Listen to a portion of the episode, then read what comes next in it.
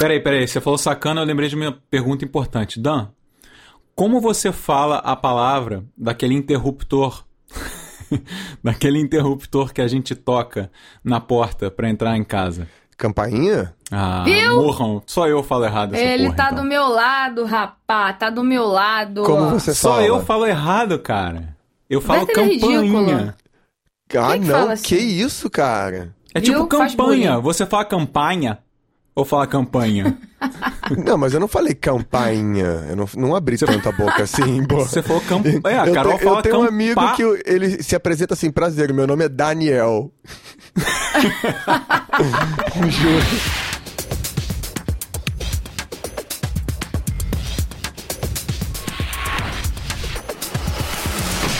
Você quer que eu conte? Você quer que eu narre a sua semana? A minha? É, porque Ah, eu- você narra a minha. foi no centro comprar embalagens, você ficou embalando Ah, é verdade. Inclusive, ontem foi um dia bem intenso. Sabe ah, outra coisa legal? doar- Você doou sangue ontem também. Eu doei sangue ontem. Caraca, Werther, obrigada. Werther é meu HD externo, né? Olha Você que legal. sabe. E você doou sangue pra alguém específico? Não, não, é porque eu dou sangue de três em três meses. Que bom. No, no INCA. Aí eu vou ao INCA, dou sangue, aí eu sou doadora de medula. E aí. Mas medula Bom, você enfim, já doou? Não, infelizmente não. Toda vez que eu recebo um e-mail do INCA, meu coração sai da boca achando, porra, finalmente alguém que é compatível comigo, eu vou poder doar minha medula, mas não. Por, por hora só sangue mesmo. Deve ser muito bom ontem. mesmo você de poder falar que doou a sua medula. Porra, não é? Caraca, deve ser irado, mas infelizmente ainda não aconteceu para mim. E aí, eu doei sangue, você sabe como é que é, né, cara? E ontem eu fiquei bem, fiquei tranquila. Normalmente eu fico um cocôzão, fico péssima, mal-estar, no dia que eu dou e no dia seguinte também. Mas fiquei pimpona, porque eu já viu o calibre de. Quando você vai doar o, o calibre da agulha? É Já, tipo já. tubulações tigre entrando no seu braço. É bizonho. E aí É depois rola o impressionante lanchinho. a força desses comerciais da década de 80, né? Você pode nunca ter construído nada na sua vida de construção civil, mas se eu te perguntar quais são os tubos e conexões que você vai comprar É tigre. e qual é a, a, a ar- a argamassa que você vai comprar? Porra, qual é a argamassa? Não sei. Cimente Tá, cola é. quartzolite. Ah, Exatamente. Vertão! Caraca, é verdade. Aí dei um grito aqui, ó, que o microfone explodiu. Boa sorte, Dan. Caraca, primeira vez que eu conheço um, um, um tipo B. Hã? De sangue. Qual é o seu sangue? Qual é o seu tipo sanguíneo, Dan? Ó positivo. É, pois é. Então, O positivo, Werther O negativo, eu sou A positivo, tranquilão. Não. E ia lá, essa. negativo? Não, segura Hã? essa, eu sou O positivo também. Ah, Ah, você é. O positivo? Tá, O positivo, O positivo, eu sou A positivo. eu e Agora, o Dan somos Guilherme- separados no nascimento, cara. A gente vai descobrir É, isso. vocês um são dia. bizarros. Mas, Verta, você, esque... você confundiu o seu sangue, é isso? Não, a Carol confundiu meu sangue. Ela que falou que eu era O negativo. Ah, sei lá, cara, tanto faz, sabe? Eu não, lembro, não, não lembro tanto faz meu. não, cara. O negativo é, é não- aquele sangue mais raro. Eu sei, homem, mas é porque eu realmente não lembro. Eu não lembro que eu não lembrava que o sangue de Werther era positivo. Da minha família inteira é O negativo, inclusive. Olha, é bom saber quem são os O negativos pra se precisar alguma coisa. Eu tenho entes O negativo, se você precisar. Do, do Senhor dos Anéis, aqueles homens árvores? Vários entes, é. Mas eles moram com você? É, não, comigo não. Comigo só mora o Werther. É, o Werther é, é, seu não ente deixa de ser um também. ente, né? Mas você é um sabia que você sabia que a gente quando faz as equivalências do Senhor dos Anéis, a gente já narrou aqui nesse podcast que eu e a Carol vemos Senhor dos Anéis três vezes por ano, né? Enfim, quando a gente faz essa equivalência, é, a Carol é um hobbit e eu sou um ente. Tá vendo? Então eu acertei. Ah, é? Você é o ente dela. Exatamente. Irado. Exatamente. Cara, que coisa bizarra. Cara, Didi Dedé. Fala aí, Ver, fala aí, Werther. Qual- qual- como foi a sua, seu período? É, meu período foi interessante. Eu vou falar dessas. Eu não lembro de alguma coisa relevante. Vocês vão ficar rindo. O seu, o seu período. tá regular ou tá irregular?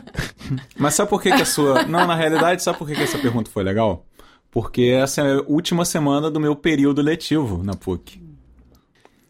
Então o meu período tá terminando essa semana e na segunda-feira eu tive a entrega dos, dos trabalhos finais de áudio e ficaram bem legais os resultados, eu elogiei, a turma gostou.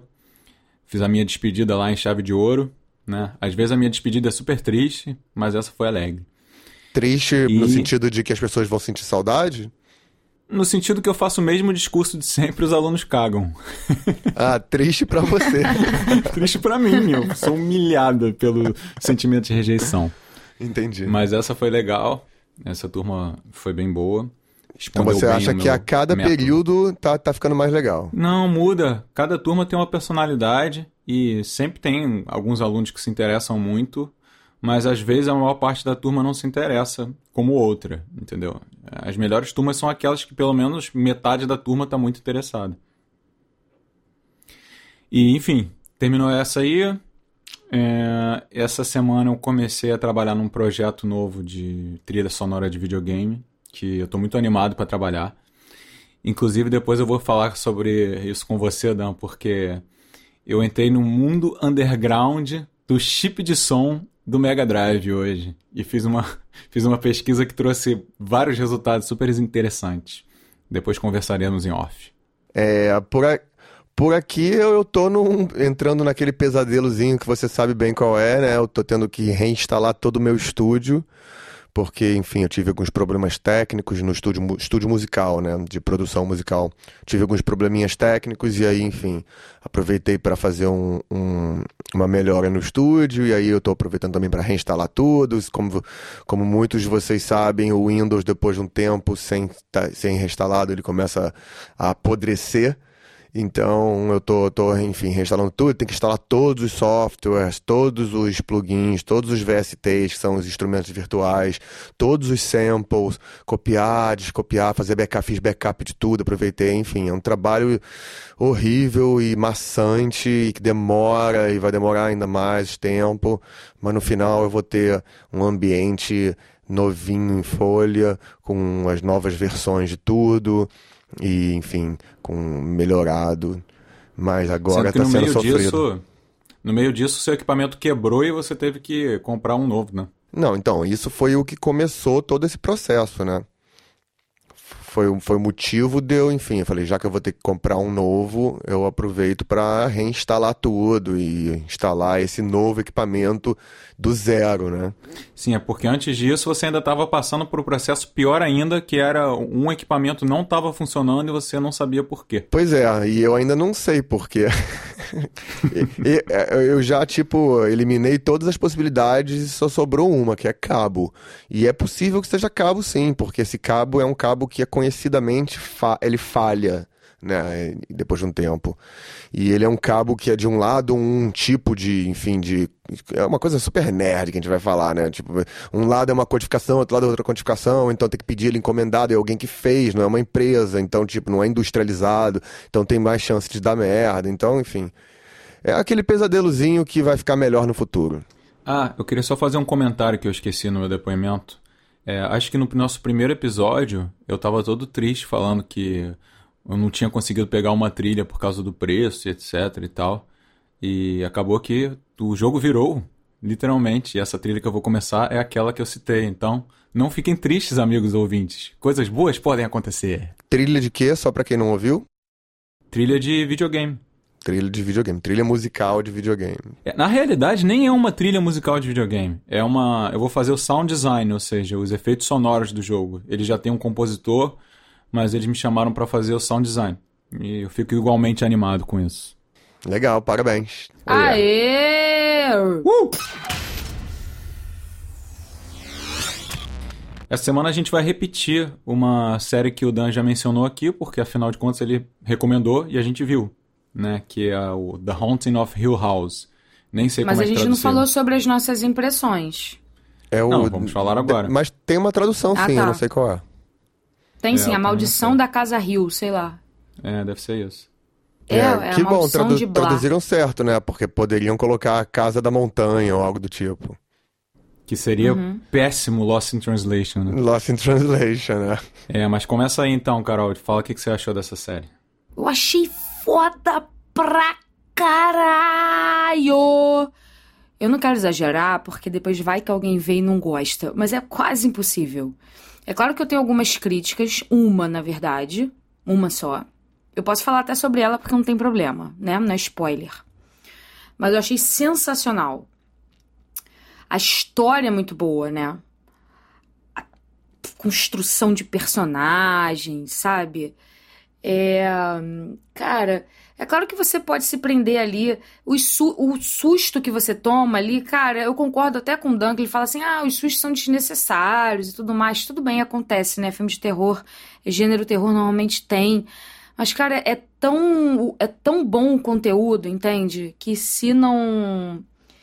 Que se não tivesse, se saísse até do gênero terror e fosse pra alguma coisa tipo suspense, ok, seria excelente. Eu acho que Entende o se, que eu se eles dizer? tirassem os, os sustos bobos, eu acho que a série ia ficar tão É. boa quanto ou melhor. Então É, eu acho, enfim, eu totalmente acho. desnecessário. Agora também querem acho. ouvir É uma coisa tão- engraçada? É tão, é tão almofada na cara quanto, sabe? Quer- Querem, querem ouvir uma coisa engraçada? O... eu, eu sugeri essa série pro meu pai, que também gosta de terror.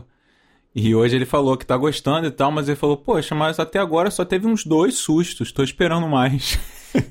Pois é. Tá vendo? E, fa- e- e- e fala aí do, do cenário. O que, que vocês acharam da casa em si?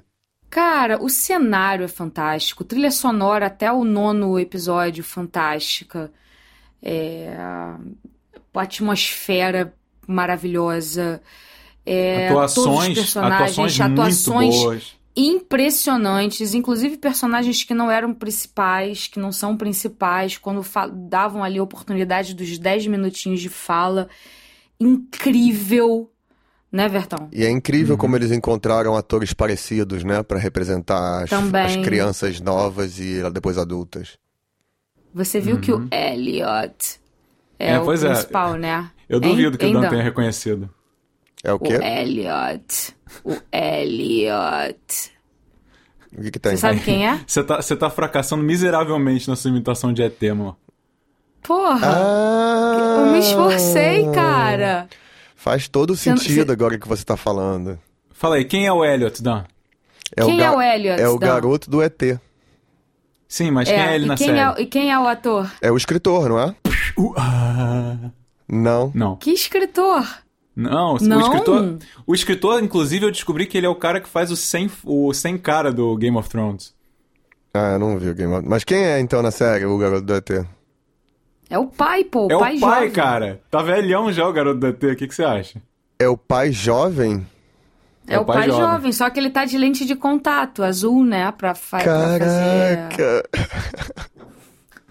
É, amigo. Mas sabe uma, uma, uma característica da série que é, pra mim, marca registrada dessa série que a gente não falou até agora?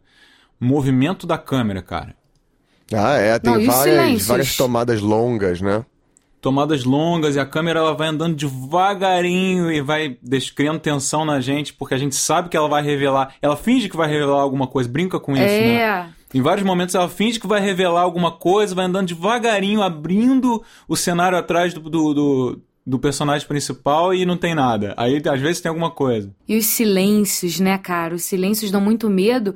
E às vezes eu me focava, acho que eu comentei isso com vocês, eu me focava só na, na, no que tava rolando ali na cena principal, porque se eu olhasse, porque a câmera sempre filmava aberto, né? Porque sempre tinha um fantasma escondido ali nos fundilhos, olhando pelas janelas. Você reparou isso, Dan? Você sabia disso, não? Não, tem vários Sempre tinha easter eggs. vários. Não, é a Carol, a Carol várias. não descobriu isso sozinha, né? Ela foi pesquisar coisas da série na internet. Obrigada, Vertão, obrigada. É, foi deixar você tirar onda aqui no podcast. Qual o problema de eu tirar onda? Você podia, você podia me Não. apoiar, pô. Enfim, a Carol viu num, a Carol viu num, num site, aí é, todos os episódios tem fantasma escondido atrás, em várias cenas. Fantasma refletido no vidro, fantasma olhando lá no fundo, direto. Muito legal. Caraca, então a pessoa que tá prestando atenção vai ter vários momentos de sinistreza sem ela. que as Porra, pessoas não cara, vão é perceber. Isso é muito legal, atenção aos detalhes, né? Uhum. Cara, pois é, eles chamam aberto por um motivo. Eles não mostram só o que tá acontecendo, eles mostram o cenário todo. Cara, quando, eu, quando a gente soube disso, né, aqueles joguinho joguinhos de sete erros, né? Porra, eu Cara, eu parei, eu falei, Werther, Werther, não, não olha, não olha ao redor, olha só pra cena.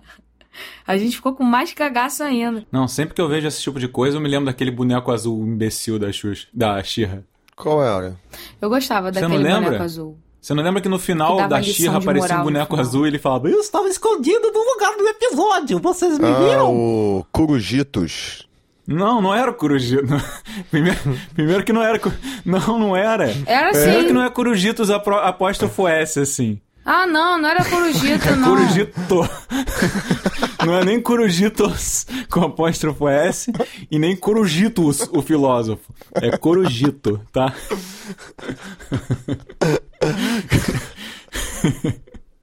Curujitos, o filósofo. E, eu- e esse bicho tinha outro nome que eu não lembro qual era. Almofadinha, panelinha, azulesco, sei lá. Cara, eu tenho quase certeza que é o Curujitos. Não é? Caraca. Cara, o Corujitos era o alívio cômico. Ele era a mesma coisa que o Gorpo, só que na Xirra. Então quem aparecia no final? Era o Azulitos, cara. Deixa... Eu vou descobrir o nome dele enquanto a gente conversa. Depois eu volto. era outro nome, cara. Azulitos. Tá bom. Aliás, eu vi aqui a teia de 1982, Olha aí. tá? Bom, é, eu estou lendo um livro novo, que eu tô no começo, tô em 30%, que eu tô achando incrível, maravilhoso. Um dos melhores livros que eu li esse ano, com certeza, e nesse finalzinho de ano. Ele se chama Senlin, que é o nome da pessoa, Senlin Ascends. E ele não tem ainda em português. Ele é, faz parte de uma trilogia que já está terminada, que se chama The Books of Babel. A torre, né? Babel. E, cara, é, é uma das fantasias barra sci-fi mais originais que eu já li na vida. Enfim, ele foi publicado independente, foi autopublicado por, essa, por esse autor que se chama Josiah Bancroft. E ele foi um sucesso na autopublicação e agora foi publicado recentemente, acho que ano passado, ou há dois anos atrás, por uma editora tradicional. E a história, a premissa da história é a seguinte: é um, um antropólogo, que é, na verdade, um professor de uma cidade pequena, que se casa e vai de lua de mel com a sua esposa mais jovem do que ele, ele já é um cara mais velho, para visitar o sonho da vida dele, que é a Torre de Babel. Que ninguém sabe qual é a altura e que ele con- considera como sendo tipo o centro de tudo que tem de bom na civilização, desde artes, a ciência, tudo. Ele acha que qualquer pessoa deve visitar uma vez na vida a Torre de Babel, né? E chegando na Torre de Babel, ele se perde da esposa e a história é ele procurando a esposa pela Torre de Babel. E cara, tipo, cada, obviamente, cada level, né, cada, cada andar da torre é completamente diferente um do outro. São tipo, ele em inglês é ringdoms, como se fossem os reinos circulares da torre. E eles são completamente est- estanques, né, mas conectados. E a pessoa vai subindo, né, com dificuldades e passando por mundos completamente diferentes nessa torre. E é o, a- o, o mundo é uma mistura de uma coisa mais fantasiosa com uma coisa meio steampunk, né? Tipo, essa tem uma tecnologia meio antiga, né? De vapor, né? Não tem ele- eletricidade, é uma coisa rara. Ele até fala, ah, eu ouvi falar que no topo da torre, que ninguém sabe qual é o andar, tem eletricidade em todos os locais. Então, eletricidade ainda é uma coisa rara, mas tem máquinas voadoras, enfim, é esse tipo de, de mundo. E é super bem escrito, é escrito com uma, uma prosa meio literária, né? Então, tipo, é, é- é super bonito, assim, não chama tanta atenção pra si, mas é bonito, é bem escrito. Tô achando incrível, eu tô, tipo, engolindo o livro, assim. Muito, muito, muito bom, recomendo. Vamos ver pra onde vai.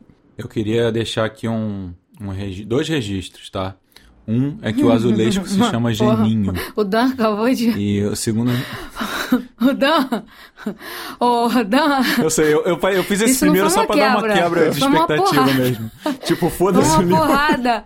Assim, foda-se esse livro Foda-se foda. o livro, vamos voltar pro Que mudou a azulejo. vida do Dan. Porra. A prosa, a falando literatura, Xirra. o verso. Vamos falar. Vamos falar do azulinho. Do azulejo. Qual é o nome? Qual é o nome? Eu falei de sacanagem. Geninho.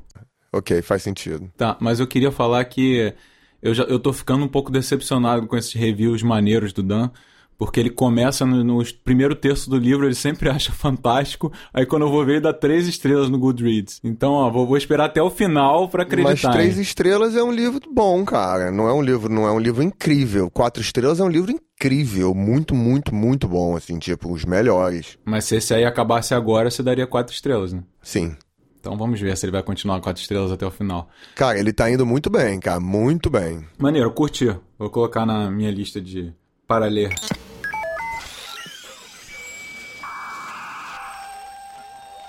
Teve uma coisa engraçada. Esse final de semana a gente saiu com amigos em comuns entre nós e o Dan. O Dan sabe qual é, quais são. E a gente foi num lugar que tava tocando uma música ao vivo bem alto, assim. E a música meio que estragou o programa porque a gente não foi para ouvir música, né? A gente foi para conversar. E embora o cara que estivesse tocando fosse até bom e tal, a música não deixava a gente conversar. Aí ficou um papo, muita gente falando, pô, a gente tô ficando velho, tô achando essa música muito alta, etc. Aí eu pensei no tema ficando velho. E eu queria focar no seguinte aspecto de ficar velho. Nas coisas que vocês agora nos seus 30 e poucos ou 30 e muitos anos então, nas transformações desse período da idade que a gente está vivendo, coisas que você amava, que você não gosta mais, é, ou novas coisas que você passou a gostar que você não gostava quando, quando era jovem. Tinha uma coisa que eu gostava muito, como vocês dois sabem, que era ir para os shows das bandas que eu curto, né? Eu sempre gostei muito de ir em show. E quando a gente era novo e adolescente, os shows eram com preço que o adolescente conseguia pagar, né? Olha que coisa incrível. Eu lembro que o show. Bom, adolescente classe média, né? Eu lembro que os shows eram tipo 50 reais, show internacional, né? 50 reais, 60 reais. E a gente conseguia economizar mesada, ou seja lá o que for, pra, pra ir no show. E eu ia em vários, cara. Nessa época eu fui em vários shows. Fui Bad Religion, Offspring, No Doubt, é, sei lá, Iron Maiden, Metropolitan. É, no, no, no finado, no, já mudado de nome 70 vezes Metropolitan. E outros lugares também, né? Às vezes tinha show no Canecão que eu ia também, enfim, mas eu, eu ia, adorava ir pra show. E conforme eu fui ficando mais velho, eu fui, isso foi morrendo muito dentro de mim. Eu fui perdendo completamente o ímpeto de ir pro show. para chegar num ponto. Não é que eu não gosto hoje, se eu for, eu vou curtir. Mas hoje em dia eu tenho tanta preguiça de ir pra show, de sair de casa chegou no cúmulo de eu comprar o ingresso. Olha essa, não, não sei se eu te contei, talvez eu já tenha te contado. Comprei o ingresso para ir no show do Soilwork, que o Dan sabe que é uma banda de death metal que eu adoro, ele também gosta. E eles vieram tocar aqui no Brasil primeira vez e única até hoje. E eu, como tinha que dar aula nesse dia, era uma sexta-feira, eu teria que sair lá da Gávea pro centro, e cheio de engarrafamento de sexta-feira, eu não fui no show. Eu falei, ah, tô cansado, não vou. Não fui no show do Soilwork, cara. Isso é muito velho. E, e hoje em dia eu, tem vários shows que eu olho. Esse ano, por exemplo, teve show do, da Lorena McKennitt. E eu olhei, fiquei empolgado, pô, vou, que legal. Um show que eu sempre quis ir, que deve ser muito legal. Tem outro, outro fator que influencia, mas eu acho que está relacionado. Os shows estão caros hoje em dia também aqui no Brasil. Então, assim, tem que querer muito. E eu dificilmente quero muito, eu quero mais ou menos ir pro show. Então, enfim, tenho ido muito pouco a shows, que era uma coisa que eu adorava fazer. Então, esse é meu, meu primeiro me, me diz uma coisa, como foi a sua sensação quando você desistiu do show do Soilwork no dia, no momento? Cara, no momento eu, eu simplesmente desisti. Eu falei, ah, não vou não, tô cansado. E nem liguei. Você não se, não se sentiu bem? Me senti tranquilão, me senti como se eu tivesse desistido de comprar uma pizza ali na esquina. Não, porque às vezes você é, sente como se estivesse tirando um peso, sabe? Uma obrigação. Ai, ainda não vou, então, ah, que bom, sabe? Tipo, aquela festa que você não tá, tá afim de. Sim. Não, não foi assim, não. Eu fiquei com, com uma ponta de culpa porque eu gosto muito da banda e é raríssimo essas bandas virem pro Brasil, né? Mas não chegou a ser um grande alívio de uma obrigação, não. Eu fiquei, fiquei meio lutando internamente lá no final da aula, mas eu tava tão cansado que eu falei. Porque, cara, na sexta-feira eu dou uma aula de quatro horas direto. Que pra, se tiver algum ouvinte professor aí, sabe que é uma, é uma maratona. Você fica em pé falando alto quatro, não quatro horas seguidas, mas por muito tempo. Então, é muito cansativo, cara. Então, é, eu tava tão cansado que eu não liguei, sabe? Cara, eu sou totalmente culpado em, e não em show e com ingresso na mão, cara, e desistir. Sou totalmente culpado. Eu e a Fê já fizemos isso mais de uma vez, entre uma e cinco vezes. e tipo. Mas desde, desde que vocês começaram a namorar, com 20 e poucos anos? É, desde que a gente começou a namorar, não, desde que a gente veio pra cá. Cinco então, anos, é, no período de é cinco é anos. Já Porque, cara, aqui tem muito, muito show, né? Então, tipo, às vezes a gente compra com antecedência. E nem sempre é caro, tem show barato também. Às vezes a gente compra com antecedência, chega no dia não tá afim de ir, sacou? E, mas eu, eu, te confesso que eu também tenho preguiça, cara. E aqui é tranquilo, né? Em show, não é aquela missão que é, às vezes em show no Brasil, né? Aqui uhum. o transporte fica aberto, o metrô bonitinho, em Londres pelo menos, né? Quando você não precisa dirigir e tal. Mas, cara, eu dou preferência total a show sentado hoje em dia. Isso é muito velho, cara. cara, show Caraca, que é em pé eu compro show. sentado. Né? Não tenho essa experiência. Tem, existe, existe um prazer em você, tipo, desistir de algo, sabe? Tipo, de você desistir de, de ir na festa, de você sair no filme no meio, ah, não tô gostando, ah, mas eu tenho que ficar, sabe? Tem aquela obrigaçãozinha que você mesmo faz. Aí você fala, ah, não, quer saber, eu vou embora. Aí você sai, é muito bom. Sim, isso é uma delícia mesmo. É, mas que mais que cara a sua a sua do, do, do, show foi ótima porque realmente eu também sofro da mesma coisa eu antigamente também gostava muito de ir para muitos muitos festivais né acampar né eu acampava tranquilamente né em festival tal hoje em dia cara eu não tenho muita condição de acampar não eu fico com dor bem velho fico com dor, na, dor nas costas sabe mas o que eu ia te falar uhum. é que eu acho que eu fazia coisas quando eu era adolescente, que eu tinha mais saco, tem muito a ver com o que vocês também falaram. Eu era mais baladeira, eu ia à praia pra caramba, sabe? É, eu não tenho saco. Eu não sei. Eu não... Ah, praia é uma coisa que eu não vou mais, assim, como eu ia, por exemplo.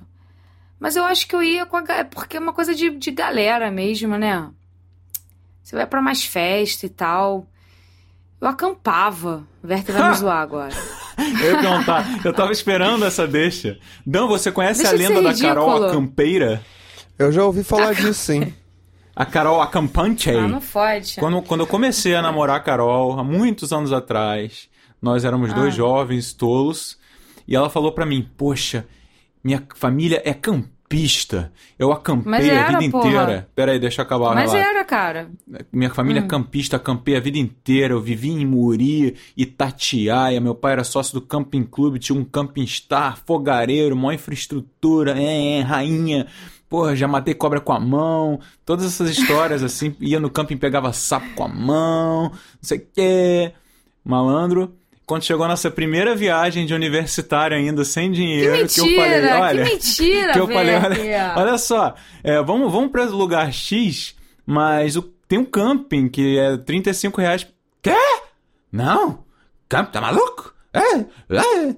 Aí começou. Ué, eu cara, jamais, jamais que... consegui convencê-la de ir pra qualquer cara, lugar na modalidade Meus pais camping. me botaram, meus pais me, levavam, me levavam pra camping com seis meses de idade. Você tem noção que foram dos, dos seis meses aos 20 anos, cara. 19 anos acampando. Mas você sabe Entendeu? que eu aprendi hoje que a memória do bebê reseta com 5 anos? Sério? Fonte. Bom, Que? Como assim reseta? Qual é, qual é a fonte dessa informação mágica? Foi um podcast. Eles estavam se conversando sobre eh, memórias da infância e tal, e a pessoa citou como se tivesse uma fonte fidedigna. Eu, eu acredito, mas eu posso estar realmente espalhando fake news. Mas parece que o bebê, quando chega nos 5 anos de idade, ele esquece tudo que viveu antes e, tipo, você, a partir daí você começa a perguntar pra ele: Ah, você lembra que a gente botava aquela música para você dormir? Ele não, não lembra. Eu não lembro disso, não. Quer dizer, eu lembro das paradas. Você não lembra porque de algumas resetou. coisas. Não, eu lembro. Não resetou porra nenhuma. Isso é caô. Eu acho que isso é mentira. Eu não acredito nisso. Eu também. Eu tenho lembranças dos cinco. O que? Eu falei cinco? Eu queria falar três. Não, mentira. Eu tenho, eu tenho lembrança do, dos três anos. Cara, Verte. Eu tenho lembrança dos três anos e tenho lembrança de dois anos. Tenho várias de três anos. Na verdade, Mas minha você memória. tem certeza a idade? Tenho porque é numa época tu, que, a, que a gente ia pra casa de. que meu pai tinha alugado em Araras, aí eu, eu sei o ano certinho. Eu sei, eu, eu sei que eu, Eu falava também, eu errado também. nessa época, eu lembro de vários acontecimentos. E a minha memória mais antiga, essa eu tenho uma só. Eu de tenho dois anos, quando eu cara. fui internado por pneumonia. Eu lembro, tenho uma lembrança no hospital. Mas será que isso não é memória adquirida? Cara, talvez, mas as de três não. Eu tenho certeza que não. As de três eu tenho várias, bem precisas. É, eu acho que eu posso resumir tudo, tudo como eu fiquei mais caseiro. Eu gosto de ficar mais em Eu- casa e sair menos. Eu né? também. Total caseiro. Agora, quanto à alimentação, por exemplo, eu acho que meu hábito alimentar mudou depois de mais velha. Eu comecei a gostar de umas coisas meio estranhas. Quiabo. Será que sou eu ou a idade? Não, quiabo é uma coisa que nunca vai rolar pra mim, amigo. Quiabo não vai rolar, giló também não vai. Agora tem coisas que eu tenho curtido, tipo queijo de cabra. É, porque tá se aproximando da idade da loba. Muito bom. Falando em transformação, Dan, você tá com medo de encaretar depois que você virar pai? Não acredito que isso vá acontecer. Você, você sabe que o nosso amigo em comum, cu- cujo nome eu não vou citar aqui, você já viu, né? seu mal. Ué, não posso, Ele não vai, posso ele citar vai o ouvir nome. essa porra vai ficar puto Ele- com você. Ele não, ele não, o que importa é que Não, ele não vai saiba que é. Não, eu já falei isso pra ele. O nosso amigo em comum tá encaretando de várias formas, né? E ele era de uma galera super liberal e, e cabeça aberta e às vezes até impressiona mesmo. Essa estatística é super real. É, eu ia citar a estatística, que eu não sei realmente o percentual da estatística, mas que fala que um dos maiores é, motivos de uma pessoa se transformar mais conservadora nos costumes e em geral na vida, até politicamente, é depois que, do nascimento dos filhos, né? Não, eu vi já acontecer isso com essa, com essa pessoa e vi acontecer também com uma outra pessoa do nosso convívio, né, amor? Muito próxima sua. Cal, cal, um ente? Um ente, o Bar Bárbaro, que ficou até mega religioso.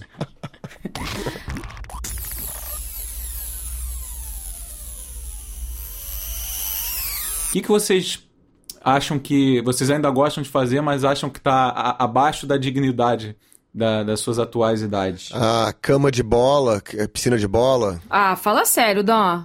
Não, não acho não. Inclusive, inclusive tem um episódio do Mr. Bean, sacou? Que é justamente isso. Ele quer entrar lá. Vocês veem Mr. Bean? Que exemplo, Vocês viram? Mister. Cara, é... Inclusive, o maior idiota da história Inclu- da televisão faz isso Ué, na moral. cara, não sei porque que você tem Inclusive, esse episódio nosso, não sei se vocês repararam, vocês que estão de Azarias hoje, tá? Vocês deveriam chamar esse episódio de Mr. Bean. E outra, tem um episódio dele irado, tá? Irado, Mr. Bean. Que ele vai pra uma festa, ele tem que levar uma criança, e acontece que ele chega na festinha da criança, cheio de piscina de bolinha, essas paradas que tem em festa infantil. Ele acha do cacete e ele quer entrar na piscina de bolinha. O Mr. Bean é mal, né? Vocês sabem. E aí hum, o pessoal começa a expulsar ele da parada porque ele quer brincar junto com as outras crianças lá no negócio. E eu acho que tinha que ter isso pra adulto. Sinto falta. E não ia ficar com vergonha de mergulhar na piscina de bolinha com o Dan. O Mr. Bean é Dan? mal. Pra caralho! Mr. Não, Bean é. não, o Mr. tipo, Bean é o capiro- meio- Não, o Mr. Bean é o pica-pau, cara. Ele é o É, pica-pau. Vocês pica-pau. nunca mais viram o Mr. Bean, não? Claro que eu vi Mr. Bean. Então... cara, Inclusive sério. andando aí pela Inglaterra. O Mr. Bean, eu vi o Mr. Bean no Fantástico. Caraca, Cara, vê um episódio de Mr. Fantástico. Bean. Tem um dele, tem vários bons. mas Cara, ele é muito qual é o sentido? escroto, Passou, cara. passava o clipe do Michael Jackson no Fantástico. Uhum, isso na sequência, Mr. Bean. Então, Passar clipe vocês nesse ver. programa. Vocês vão ver Mr. Bean ou não? Como é que é? Hoje em dia, você Cara, acha que eu vejo Mr. Ele é Bean? muito escroto. Cara, vê o episódio, vê o especial de Natal. Cara, ele é Acho muito que a última escroto. vez que eu, que eu vi Mr. Bean foi no avião. Cara, ele é um dos caras mais escrotos que já inventaram. Não tô de zoeira, não. Inclusive, ele deve ser escroto na vida real, porque é muito bom. Não, não é nada. Ele é escroto na vida real, não sei. Tô falando, talvez tô falando Deve besteira. ser. E- Então, muito bom. De forma que tem esse episódio da piscina de bolinhas. Então, Dan, você tem vergonha de mergulhar na piscina de bolinhas? eu não teria se não fosse ah, proibido. Eu tenho, eu tenho vergonha de fazer essas coisas de criança. Eu gosto muito das coisas de criança. Tipo, coisa de, sei Eu lá, também. se eu fosse pra Disney hoje em dia, ou pra parque de diversão, eu gosto das coisas de criança que não tem mais altura pra, pra, pra entrar. E tipo. Porra, Dan. Dan, vai comigo. Dan, vai comigo pra Disney. Você vai ver o que vai acontecer. Werther pode dizer como é que eu sou na Disney. Fale, Werther, para o grande público, como eu sou na Disney. Você é como o Mr. Bean na festa das crianças. É! Má. A moral. Você maltrata o- os personagens vestidos com roupas felpudas? Não, claro que não, cara. Eu fico completamente idiotizada na Disney. Eu iria. Tô de zoeira, não. Eu iria pra Disney absolutamente todo ano. Se não fosse ridículo eu fazer isso. Eu, você não tem noção do quanto eu gosto daquilo. Eu acho que tem lugares no mundo mais interessantes pra você visitar. Claro que Disney tem, e é por isso que eu não vou. Porque pessoas assim como você falam isso pra mim. Você que não tem acha? lugares mais interessantes e mais. Não, aí eu teria que fazer assim: você vai uma vez pra Disney e a outra pra um lugar interessante e maduro para fazer coisas que tem a ver com a minha idade, maturidade, entendeu? Engrandecer como ser humano o conhecimento. Uma né? ópera em Afinal Viena. de contas, é, afinal de contas, porra, que, que crescimento você vai ter em ficar lá abraçando o grilo, grilo falante, meu, meu ídolo? Cara, eu realmente não escutei grilo, escutei aquela outra palavra. Jiminy Cricket, entendeu? Há dois anos atrás, eu e a Fê fomos pra Groenlândia. A Fê, Irado. a Fê tem esse- tinha esse sonho de conhecer a Groenlândia, ver aquele, os icebergs, né? Aquelas blocos de gelo enormes, aquelas geleiras, enfim. E a gente crente que porque lá é, é meio tipo, não tem muita infraestrutura, né, para turista. Tem alguns hotéis e tal, mas quando você vai para perto da geleira lá, é tipo meio que esquema de camping, sem eletricidade e tal. Então, a gente achava que ia ser uma coisa mais jovem, né? Enfim, que ia ser, que iam ser galera mais de acampamento e tal. Cara, nós éramos as pessoas mais jovens que a gente viu em toda a Groenlândia.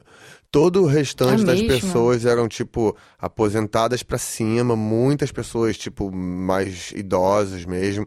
E a galera, tipo, heavy metal, né? Tipo, fazendo trilha, sem me passando tranquilamente. Eu todo ofegante lá, e a galera, os velhinhos bombando dormindo lá sem eletricidade, todos equipados. O outro lá falou que ia caçar a, a, a Fox, a raposa. Ga- Galera, é impressionante. Aí a gente comentou isso, né? Pô, mas a gente esperava que ia ter muito mais jovem e tal.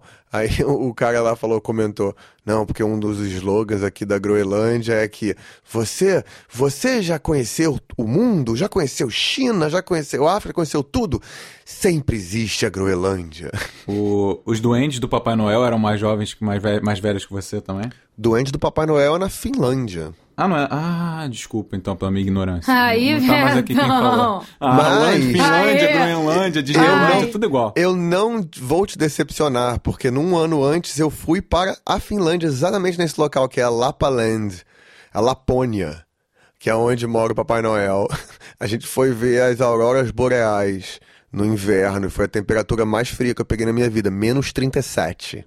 E aí, você acha que tem diferença? Você sentiu diferença? Todo mundo fala não, que não fez a menor de zero diferença, não é tem. tipo 40. Positivos? não, não. Eu quero saber se abaixo de zero, assim, a partir de quanto abaixo de zero você acha que, cara, foda-se, é, é cu de foca isso aqui. Ah, eu acho que abaixo de 25 é tudo igual. É?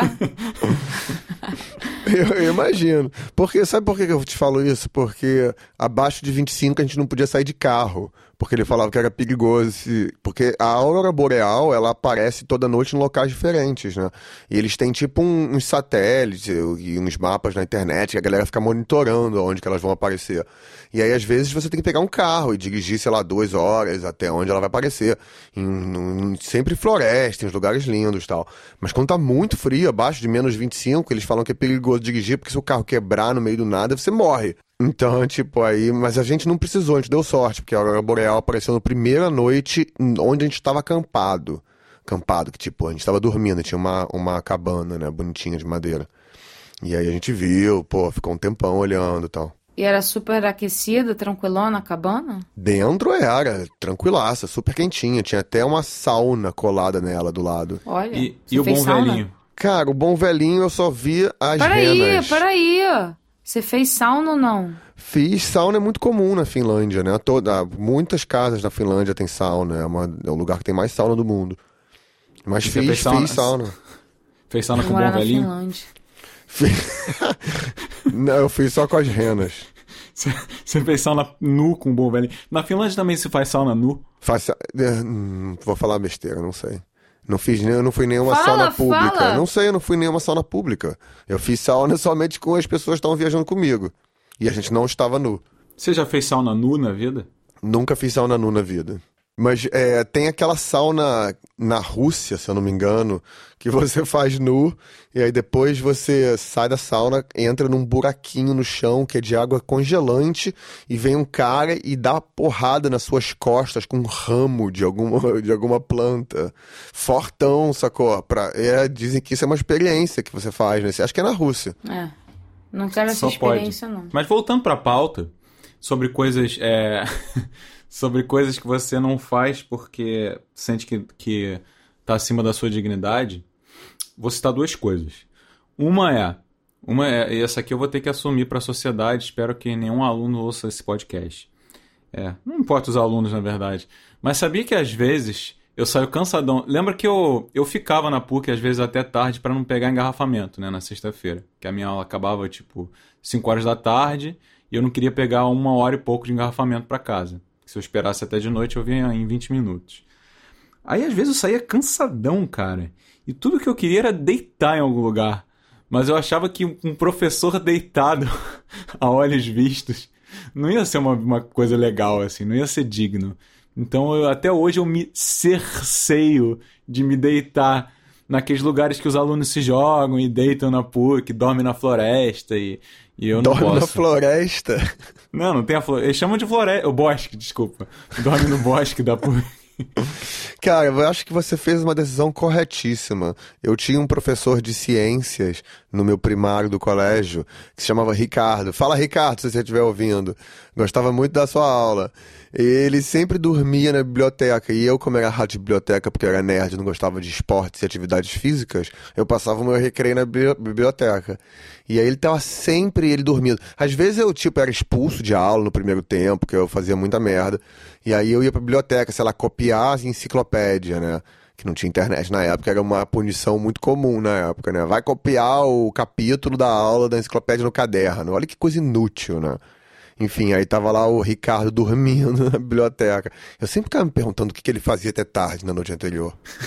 Ele te deixou uma impressão negativa duradoura, o Ricardo? Ele me deixou uma impressão de um cara meio doidão, assim, apesar da aula dele ser legal, ele era um cara, eu me- sabe que eu nunca esqueci, ele era uma das únicas pessoas na época que tinha Mac. A prova dele, ele imprimia ele mesmo em casa, era toda bonitinha, toda diagramada com as fontes do Mac. A galera ficava falando, ah, as provas do Ricardo. Ele adorava, ficava rindo. Carol, e você? Você não falou de nada, nada indigno que você deixe de fazer. Nós somos falou, pessoas muito infantis, Verte, você perguntou pra pessoas erradas. esqueci. É verdade, cara. Eu sou muito. Não infantis, eu, eu sou. Somos lúdicos. Mas, mas isso me lembrou de uma opinião controversa que eu tenho. Sempre que eu manifesto essa opinião controversa, o, tem muita gente que discorda. Fala, ai não, por que, que você está falando isso? Ai, deixa eles. Mas, por exemplo, eu acho que aquelas bandas de rock, onde o exemplo de ouro é o Rolling Stones. pô, Ai, mim é super- Verte, é porque você tá falando isso. Pois é, não tô no- vocês ficam me cerceando, eu não vou mais falar. não, fala. Desculpa. Mas enfim, vou assim. É, tipo, eu- eu- banda de rock and roll super velha. Pra mim, o Iron Maiden agora, nesse momento, já passou do limite da dignidade.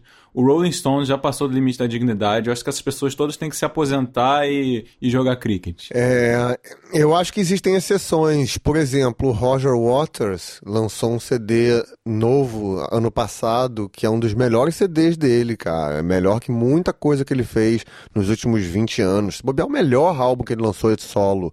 Atenção, não é pra parar de fazer música, não. É pra parar de dar show. Pode fazer música. Pô, mas os shows dele são excelentes, cara. Tipo, alta produção. Uhum. Mas o Roger Waters, ele ainda não tem essa. Ele não é o rock and roll tradicional contra o sistema, entendeu? É uma Como parada não, meditativa. Werther? Não, ah, sim, ele é. é tão, nas letras, sim. Eu tô pensando mais na, na música. Pois é. É que, eu, é que eu acho que a música do. Vamos lá. A performance. Sabe quantos anos ele tem? 70. 75. É. Eu, eu tenho a impressão, eu também, você sabe que eu não sou muito especialista em Pink Floyd, mas eu tenho a impressão que a performance do Pink Floyd, como ela é numa, numa um, um ritmo mais baixo, né, um ritmo mais lento, contemplativo, ela se adequa a qualquer faixa etária. Eu acho que a quebra que eu tenho é quando a pessoa está tocando aquela música de alto andamento, mas ela não tem nem mais energia de se mexer no, no andamento da música. Sacou? Tipo Iron Maiden. Eu acho que, na minha, ao meu ver, eu acho que isso é muito relacionado ao se a pessoa continua sendo relevante como artista, tipo, produzindo álbuns e músicas que são boas como antigamente. Se ela fica, tipo, só capitalizando no que fez no passado e não lança mais nada legal, Aí, cara, eu acho que realmente tá na hora de se aposentar, porque, pô, fica ocupando. Faz, faz o que quiser no final, obviamente, né? Mas, tipo, eu acho que perdeu a relevância, né? Interessante a pessoa também fazer uma autocrítica. E quando ela só faz bosta e fica capitalizando no, no passado. Metallica! e aí, o que, que você acha desse caso? Pois é, cara, o negócio é que os shows do Metallica são sempre muito bons, né, cara? Apesar São. deles, to- apesar do Lars ca- tocar cada vez pior. É. O Lars tá gagá, mas o, o resto da banda. O resto da banda. O show do Metallica, pra mim, sempre foi um dos melhores shows de todos os tempos. Pois é, importa- cara, e continua sendo um show incrível, porque o show não é somente a banda, né? O show do Metallica tem todo o público também, todo, pô, e é um- uma porrada atrás de outra, né? Então, tipo, é só de você ver a banda original, quer dizer, Cliff Burton morreu, mas, tipo, a banda original de muitos e muito tempo, muitas décadas aí, juntas, tocando aquelas músicas de uma qualidade, assim, tipo, razoável, eu acho iradíssimo nesse caso do Metallica. Eu acho que tem, tem, tem casos e tem casos. Eu acho que talvez você tenha, talvez, é, é, o, o Iron Maiden... Eu não acho tão, tão caído, Werther. Eu acho que o Maiden tá fazendo um show tranquilo ainda, cara. Você acha que eles estão tão velhos assim? Pô, eu acho o Yannick Gers tocando guitarra e tentando, pô, fazer parecer um Pô, mas ele sempre foi bizarro, cara. Ele é uma velha, cara. Ele é uma, tipo, uma velha bruxa dando um pulinho parado no mesmo lugar porque não tem Pô, fôlego. Ah, eu acho o, o muito bizarro. Bruce tá cantando direitinho ainda, cara. Eh, já foi melhor. Óbvio, né? Quantos anos o cara tem, né? Eu acho Mas- que o Bruce, o Bru- o Bruce no Rock in Rio 2, já me, naquela época, tipo 20 anos atrás, Rock in Rio 3, desculpa, ele já, ele já me, me impressionou porque ele era tipo quarentão, chegando nos 50, e, pô, corria o palco de um lado pro outro. Falei, caraca, o Bruce ainda tem o fogo. Mas hoje em dia eu acho que rola um... hoje em dia eu acho que não, não rola um Power Slave velho, não. Nenhum Aces High. Aces High nem pensar. É, e tem os artistas, eu não tô conseguindo lembrar nenhum nome específico agora, mas existem artistas, artistas que têm uma carreira jovem e depois tem tipo um marasmo enorme durante anos e retornam no final da carreira, tipo, pra um ou dois discos incríveis. Só que eu não tô conseguindo lembrar de ninguém. Mas existem. Mas, por exemplo, eu lembrei outro, outro caso. Deixa o Iron Maiden, que o Iron Maiden ainda, ainda faz um bom show, apesar dos caras estarem Cara, envolvidos. vocês não acham que o Aerosmith fez isso? Vocês podem até não gostar, mas, cara, no eles Nine Lives voltaram eles mais fizeram velhos. Exatamente, É, eles, eles, eles voltaram, voltaram, né? voltaram já com, na, na fase em que Werther acha todo mundo decrépito, fizeram coisas muito legais.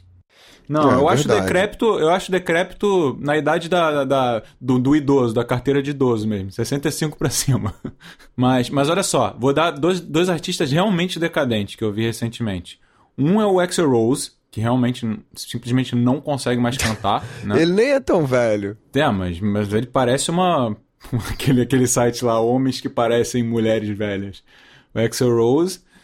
E, cara, o Bon Jovi. O Bon Jovi é tipo constrangedor. Canta aí, galera. Né? Eu não, vejo, o Bon- não vejo o Bon Jovi há muito tempo. tempo. Aí, microfone. Não vai cantar O Living on a Prayer de jeito nenhum. Eu não vejo ele realmente Bon Jovi, não tenho a menor ideia como está. Mas o Axel Rose é terrível. Não, o Axel Rose, cara, realmente, ele realmente parece a minha avó, tanto cantando quanto na aparência. É isso. Ficou até um vazio, Pobre né? As Axl. pessoas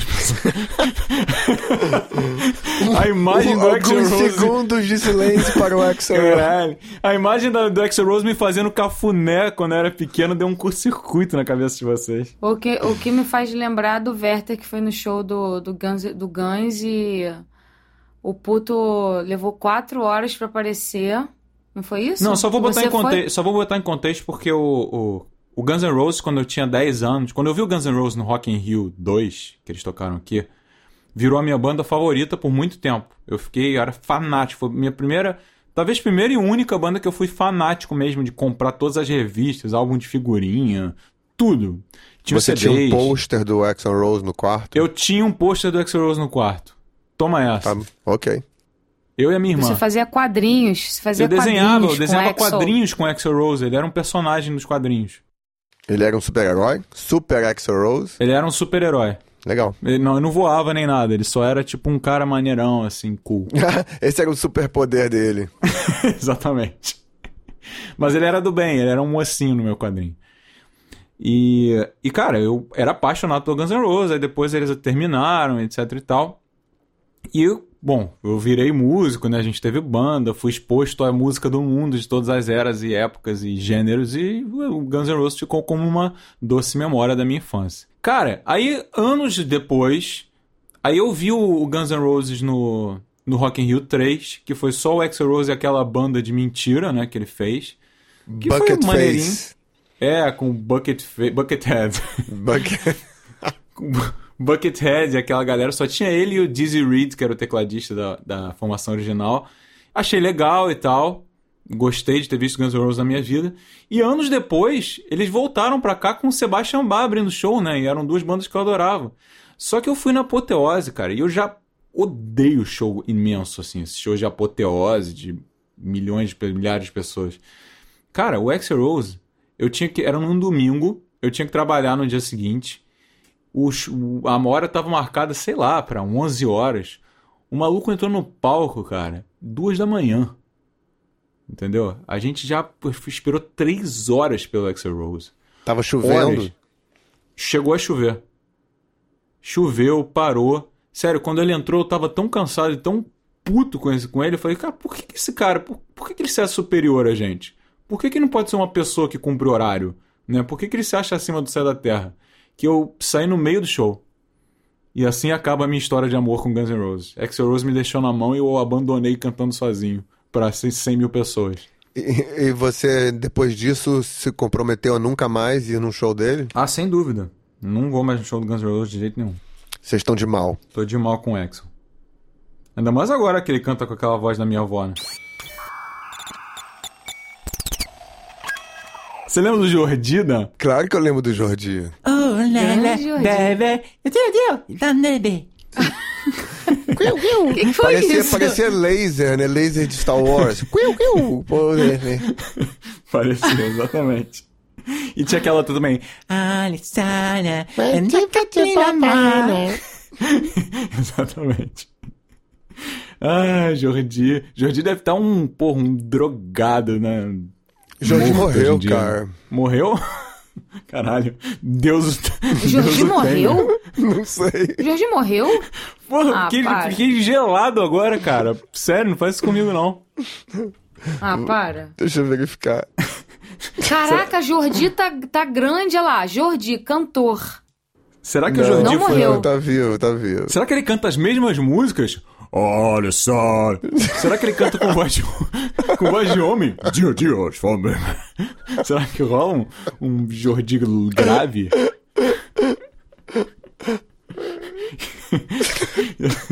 Ia ser maneiro, né? Pô, Jordi tem uma carreira. Gente, Jordi é muito feio. Jordi rindo é horrível.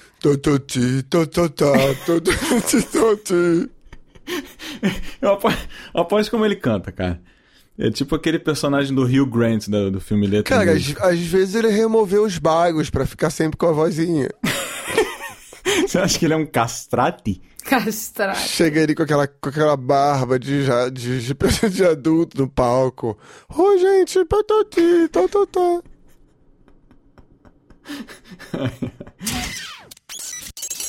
Beleza, galera. É, foi um prazer estar aqui. Ah, essa foi a nossa primeira gravação noturna. Então, se o nosso senso de humor mudou, depois vocês mandem e-mail para olá@desproteinados.com e diga como se sente.